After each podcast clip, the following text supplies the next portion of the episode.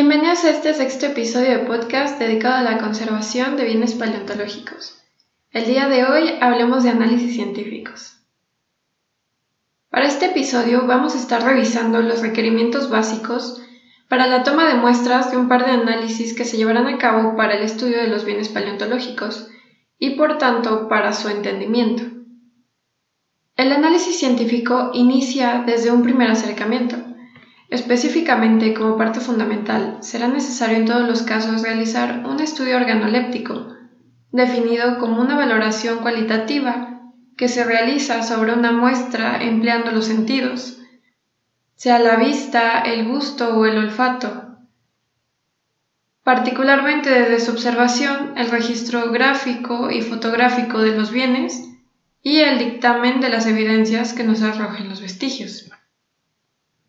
Ahora, en el caso de presentarse un hallazgo en una excavación arqueológica, puede presentarse la necesidad de levantamiento del objeto, que, dependiendo de sus condiciones físicas, el tamaño, la forma, su porosidad, se le dará un tratamiento provisional, que puede llegar a afectar el posterior estudio del vestigio. Por lo tanto, resulta de gran relevancia el cuidado que se tenga a la hora de interactuar y manipular estos elementos, ya que, dada su naturaleza y su interés de estudio, resultan determinantes para las decisiones en cuanto a las prácticas de conservación in situ. Desde el manejo de las piezas sin el empleo del equipo de seguridad para evitar su contaminación, como lo son guantes de nitrilo o mascarilla, así como la consolidación del material con adhesivos que pueden alterar la muestra.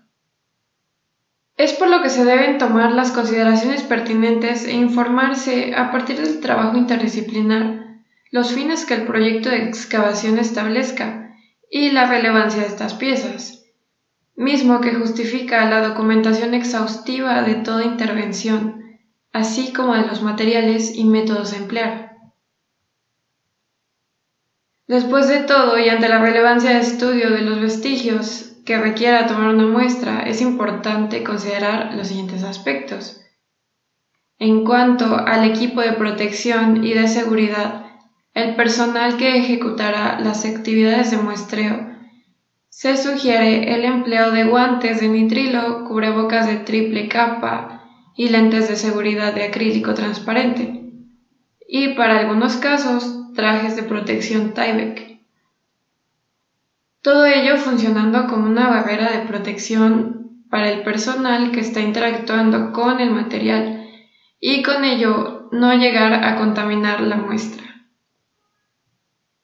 Ahora bien, hablando de las herramientas que funcionarán para nuestro análisis organoléptico, en primera instancia serán lentes de aumento, como lupas o microscopio estereoscópico que permitirán un primer acercamiento a detalle de las muestras.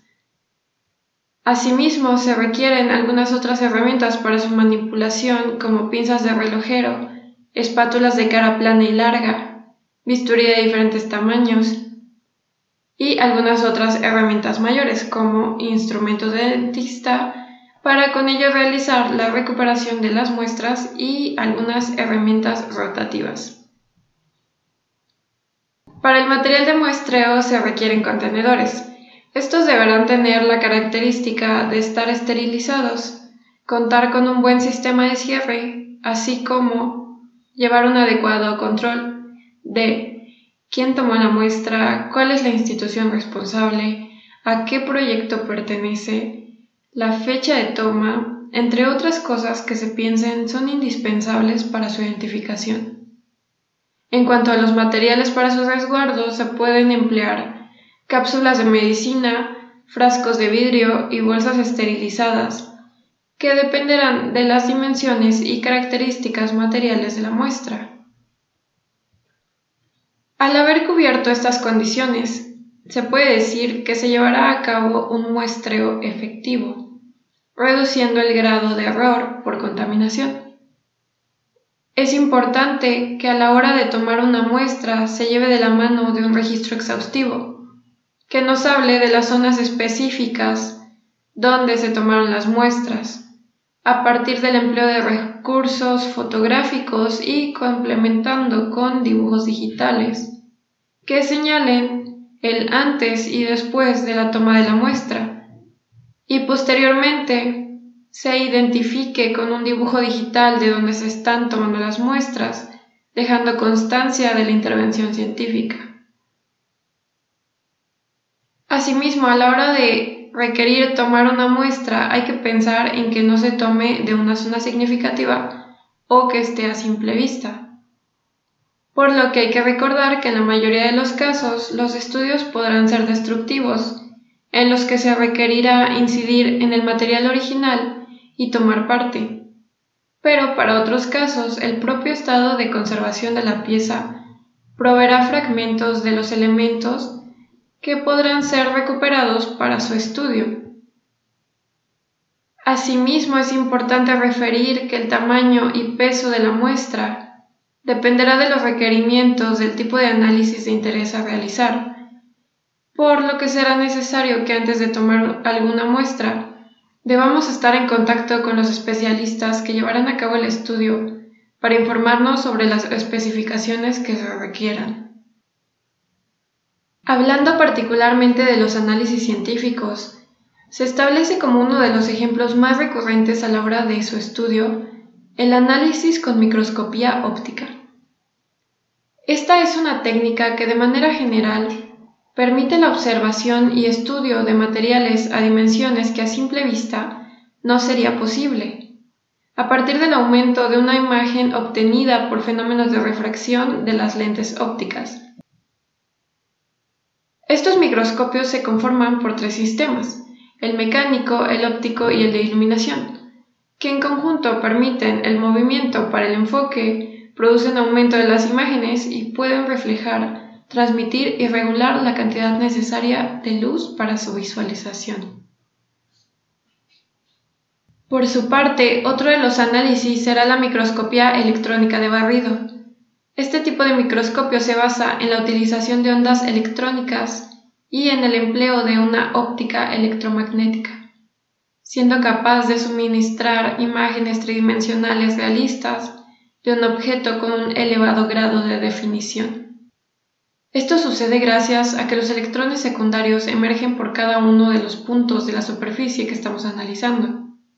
Cuando sobre esta incide un delgadísimo haz de electrones primarios, y es aquí cuando un finísimo haz de electrones realiza el barrido sistemático de la muestra a baja velocidad. Otro de los estudios será la difracción de rayos X. Es una de las técnicas más empleadas para el análisis cualitativo y cuantitativo de fases cristalinas de los materiales, por lo que cuenta con áreas de aplicación muy amplias utilizada para la caracterización de materiales que cumplen con la condición de tener una estructura cristalográfica definida. A partir de la interacción entre los rayos X y los cristales, se basa en la difracción producida por un conjunto de átomos en un arreglo ordenado.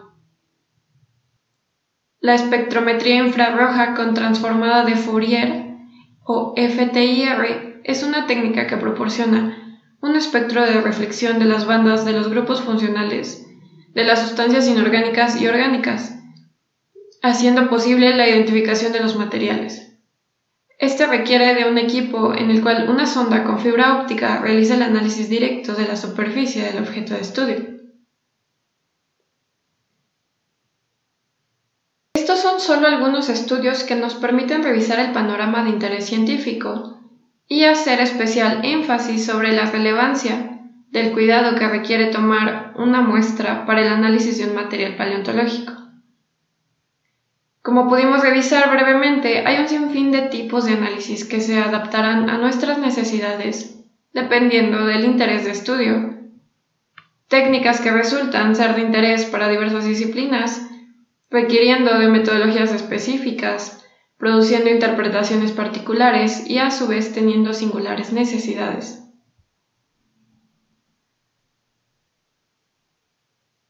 Cualquier vestigio paleontológico, dado su relevancia natural y científica, ya sea ante un hallazgo de manera fortuita o ante prospección, deberá procurar que los malos manejos o descuidos que se puedan llevar a cabo no dañen o alteren el objeto material para su investigación.